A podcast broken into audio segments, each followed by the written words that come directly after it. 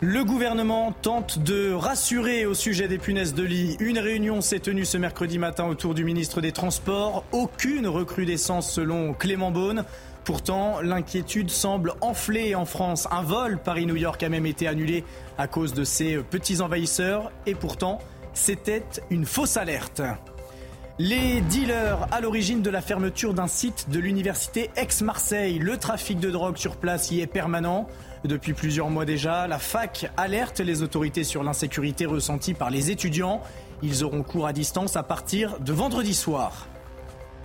Emmanuel Macron ouvre la porte à une réforme de la Constitution. Le président souhaite élargir le champ du référendum dans le but de consulter les Français sur des sujets plus larges. Le chef de l'État a également ouvert la voie à une simplification du référendum, du référendum d'initiative partagée. Les détails de ces annonces dans ce journal.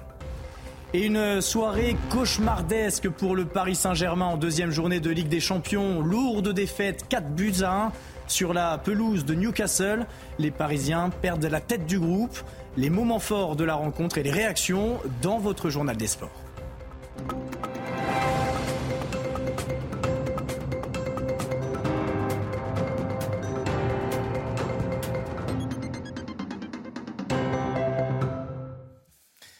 Bonjour à tous, ravi de vous retrouver pour votre édition de la nuit. Avant de commencer ce journal, une nouvelle disparition inquiétante avec cet appel à témoins diffusé par la gendarmerie du Var. Théa, âgée de 15 ans, n'a plus donné signe de vie depuis mardi soir. La jeune fille est scolarisée au collège Paul Cézanne à Brignoles. Elle portait au moment de sa disparition un survêtement noir et des baskets blanches et bleu ciel. Les personnes qui détiendraient une quelconque information sont invitées à contacter la gendarmerie de Brignoles au 04 94 69 03 90 ou à joindre le 17. À Marseille, la fac d'économie ferme une semaine à cause des trafics de drogue. Depuis des mois, l'université Aix-Marseille alerte les autorités de l'insécurité ressentie par les étudiants et le personnel du site Colbert. Et pour cause, la halle voisine est un point de deal qui tourne 24 heures sur 24. Les détails avec Audrey Berthaud. Les portes resteront fermées. À partir de vendredi soir et pendant une semaine, les élèves de la faculté du site Colbert à Marseille devront rester chez eux. En cause, des trafics de drogue devant leur bâtiment. Une décision qui passe difficilement du côté des étudiants. Est-ce que c'est une bonne solution? Je ne pense pas parce que c'est plus compliqué euh, à distance. Déjà qu'on est à la fac, euh, les cours magistraux par exemple, ils sont pas obligatoires. Donc mettre des cours à distance, ça peut vraiment nous décourager à travailler. Depuis plusieurs mois, les élèves sont contraints de vivre dans l'insécurité à cause des trafiquants. Quand on reste à travailler euh, tard le soir, et qu'on sort, il est 18h30, on sent bien qu'il y a quelque chose qui a changé par rapport à la journée. Les habitants du quartier subissent également cette situation depuis la rentrée. J'en ai marre de voir la figure, toujours les mêmes. Je passe plus par ici. Ils sont dangereux, selon vous? Ah, ben, Ils sont très dangereux, mais ils sont très malins aussi. Sur place, la présence policière a été renforcée, ce qui rend le climat de plus en plus tendu. Deux, trois fois par jour, nous les chassons, nous les harcelons. Et c'est évidemment pour cela que euh, lorsque euh, nous intervenons de cette manière-là, eh bien que euh, les trafiquants le climat de nervosité, évidemment, s'installe. 1500 étudiants et une cinquantaine de membres du personnel sont concernés par cette mesure. Alors la préfète de police des Bouches-du-Rhône s'est saisie du dossier. Elle souhaite que les cours reprennent le plus vite possible. Et pour cela, elle propose de placer des policiers statiques devant l'établissement. Écoutez je leur ai proposé de mettre des policiers en garde statique de la faculté, le temps qu'il faudra pour ramener le calme, permettre aux étudiants et aux enseignants-chercheurs de venir euh, travailler dans de bonnes conditions. Et je leur ai demandé, puisque finalement euh, c'est ce qu'ils souhaitaient, que euh, cette décision soit revue et corrigée et que les cours reprennent bien en présentiel la semaine prochaine et qu'on revienne en arrière sur cette décision parce que c'est normal de devoir d'étudier dans de bonnes conditions et donc c'est un, un, devoir de la police d'être présente lorsqu'il y a une demande de sécurité qui s'exprime. Les punaises de lit font leur nid au sein du gouvernement. Réunion ce mercredi matin autour du ministre des Transports qui a assuré qu'il n'y avait pas de recrudescence de la présence euh, de ces petits insectes dans les transports publics. Une réunion interministérielle est prévue vendredi pour trouver une réponse rapide. Louis Lallemand. Les punaises de lit, elles ont envahi les réseaux sociaux et maintenant le débat politique. Clément Beaune, qui a convoqué les acteurs des transports, s'est voulu apaisant. Il y a eu euh, ces derniers jours une dizaine de signalements euh, à la RATP. Ils ont tous été vérifiés et zéro cas avéré. À la SNCF, il y a eu 37 euh, cas de signalement dans les trains ces derniers jours. Tous vérifiés, zéro cas avéré. Demande a alors été faite aux opérateurs de transport de publier tous les trois mois les données sur les cas signalés et de renforcer tous leurs protocoles.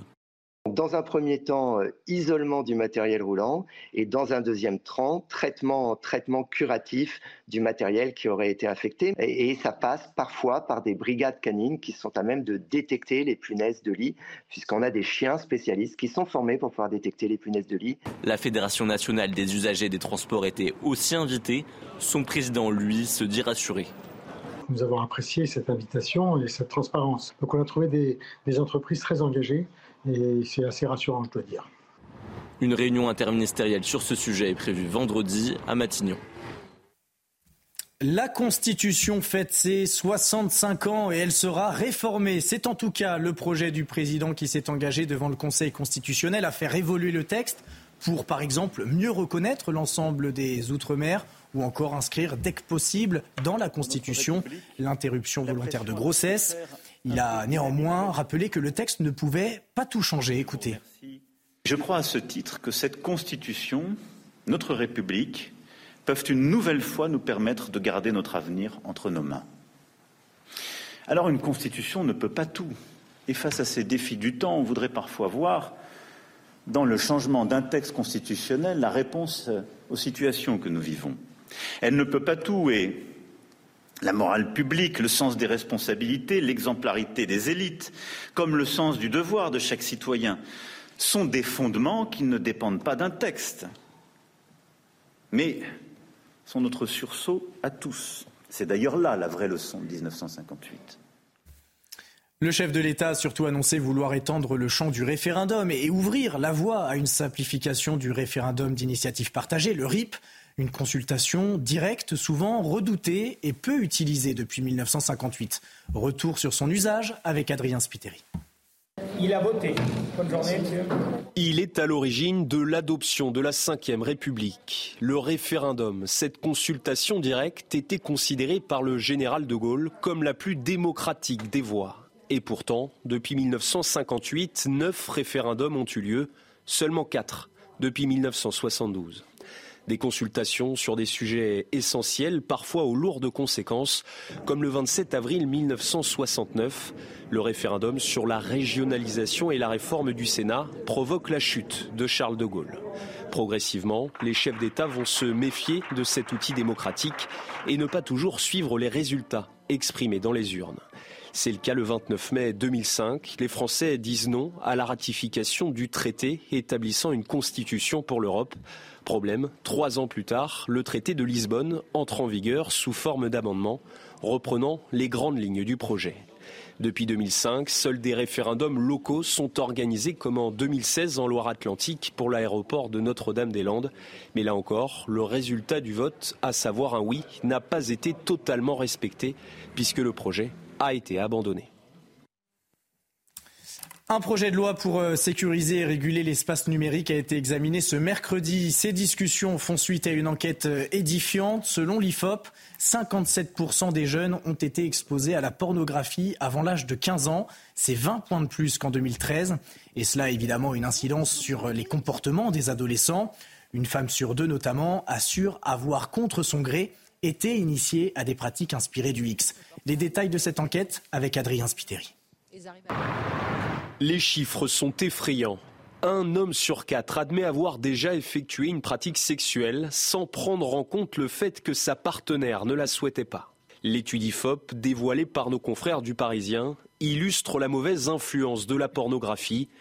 Les premières victimes sont les femmes. 50% d'entre elles assurent avoir déjà été initiées contre leur gré à des pratiques inspirées du X. Autre problème, les consommateurs actifs de pornographie sont de plus en plus jeunes. 57% disent y avoir eu accès avant leurs 15 ans. Ils étaient 30% en 2013. Pour lutter contre ce fléau, le gouvernement souhaite que l'accès au contenu pornographique public soit renforcé. Objectif que certains sites ne soient plus accessibles aux mineurs. C'était ce mercredi la journée mondiale des animaux. La France est dans le top 3 des pays d'Europe où l'on compte le plus de chiens et de chats. Mais l'année dernière, en 2022, 44 199 d'entre eux ont été abandonnés. Ils se retrouvent sans rien avoir demandé derrière les barreaux de la SPA où des bénévoles se dévouent toute l'année pour leur trouver une famille. Nos correspondants Jérôme Rampenou et Antoine Estève se sont rendus dans un refuge de la SPA à Bordeaux où les abandons, là aussi vous allez le voir, sont quotidiens. Dans ce refuge pour animaux, plus de 190 chiens et 150 chats sont présents actuellement. Avec la crise, s'occuper et nourrir un animal coûte cher, alors les abandons sont de plus en plus nombreux. Il y a des gens qui peuvent arriver tous les jours pour nous abandonner un animal, euh, ou sinon depuis la fourrière, ils arrivent aussi tous les jours. C'est une vraie augmentation? Euh, oui, c'est une augmentation et en plus c'est constant, c'est tous les jours, euh, toute l'année. Christine est venue voir Trixie, une petite chatte qu'elle va venir chercher dimanche prochain, une adoption qui a été mûrement réfléchie. Là, je suis vraiment décidée, puis j'ai un coup de cœur pour, euh, pour Trixie. C'est mûrement réfléchi et puis je pense que je me sens capable d'être, ouais, ouais, de m'en occuper.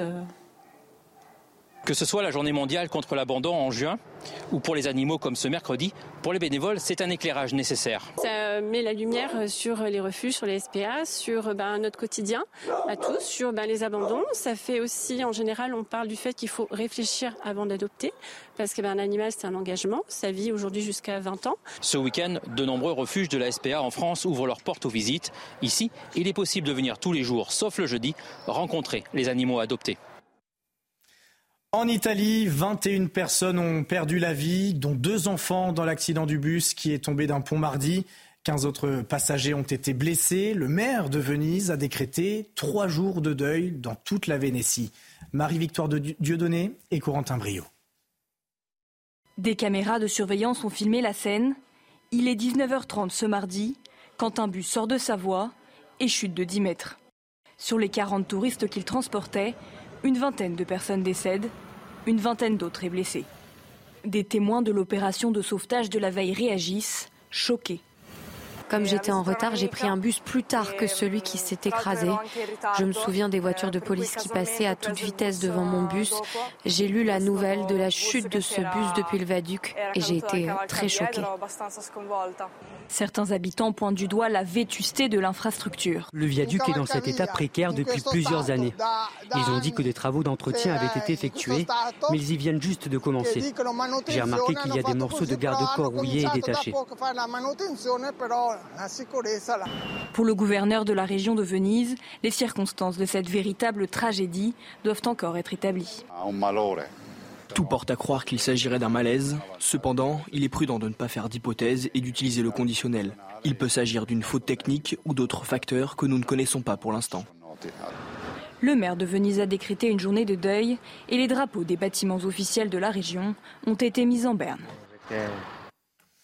Allez, plus légèrement, Pierre Arditi de retour sur les planches après son malaise en pleine représentation la semaine dernière, qui n'était finalement pas un AVC.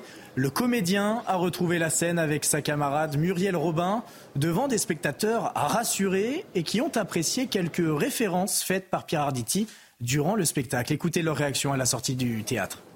Franchement, c'était un plaisir, euh, un plaisir de le voir. Et puis, dans tous les cas, on avait vraiment envie de le voir sur scène avec Muriel, donc euh, c'était très sympa. Il était en forme, bien sûr. Bien sûr. Puis beaucoup d'humour. Il reparlait un peu de ce qui s'était passé euh, furtivement, mais tout le monde rigolait. D'ailleurs, tout le monde a beaucoup, l'a beaucoup applaudi quand il est arrivé au début sur scène. Oh bah écoutez, j'ai trouvé oui plutôt en forme.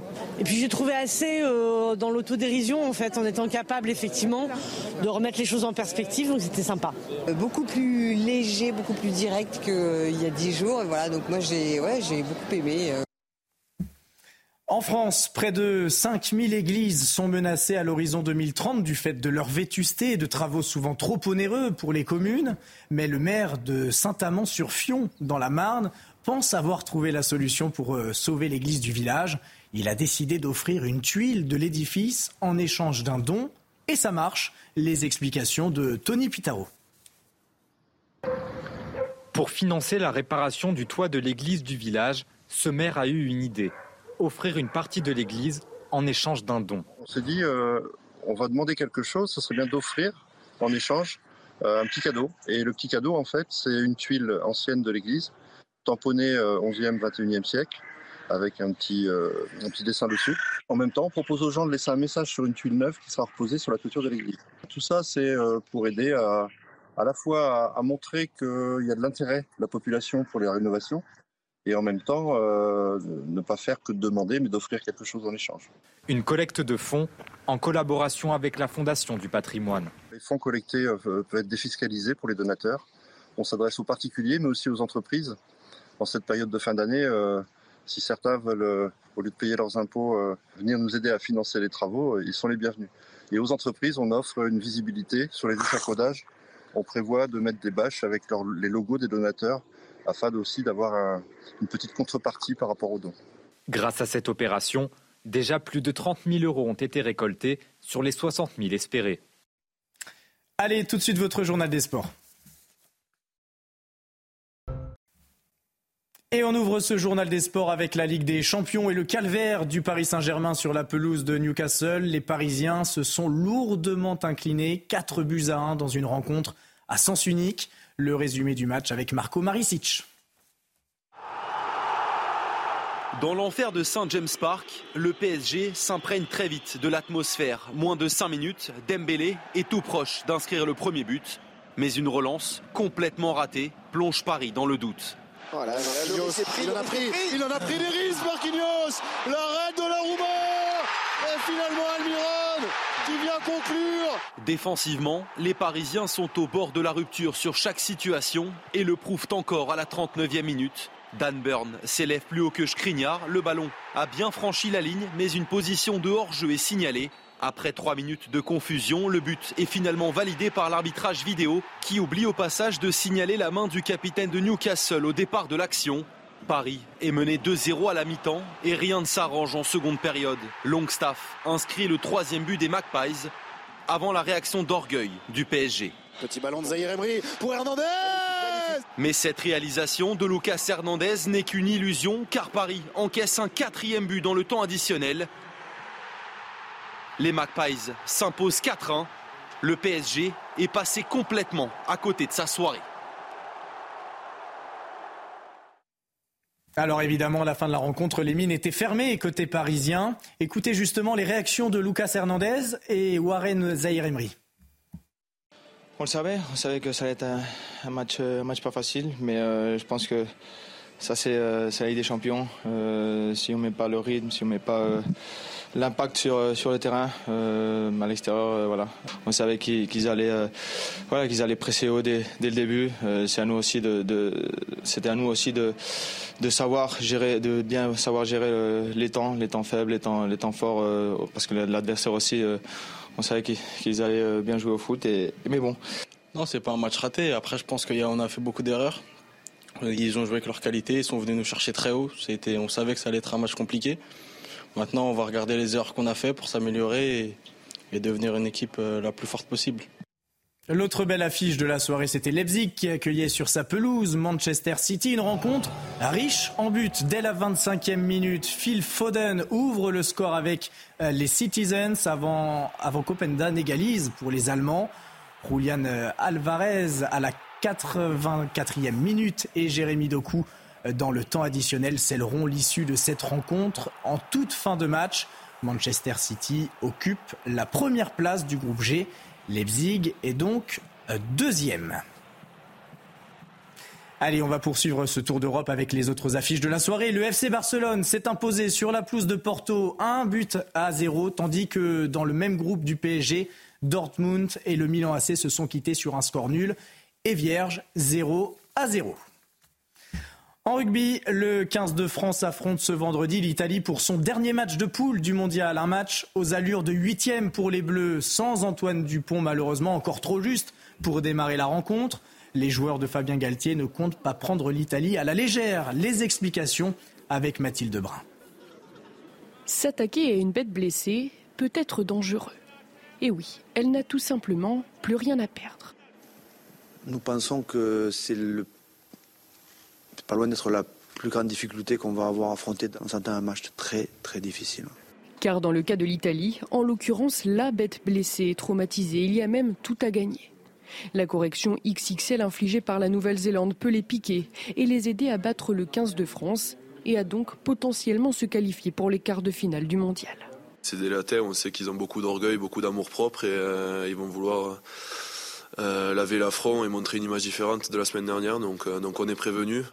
Habitués à les défier chaque année lors du Six Nations, les Bleus ont pris soin de décrypter une nouvelle fois le jeu des Transalpins qui leur avait posé problème en février dernier lors d'un succès poussif 29 à 24. Et ils comptent surtout prendre exemple sur leurs rivaux néo-zélandais qui ont réalisé la semaine dernière le match parfait.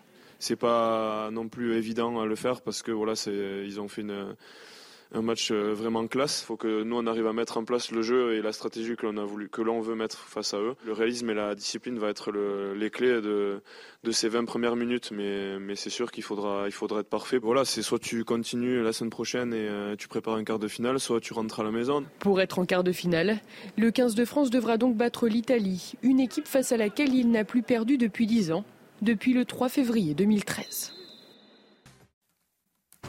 Allez, restez avec nous sur euh, CNews. Dans un instant, nous reviendrons sur ces punaises de lit, toujours dans le viseur du gouvernement. Une réunion s'est tenue ce mercredi matin au ministère. Il n'y a pas de danger, selon le ministre des Transports. Pourtant, l'inquiétude enfle en France. Certains vols ont été annulés et les fermetures de classes se multiplient. A tout de suite sur CNews. Retrouvez tous nos programmes et plus sur cnews.fr.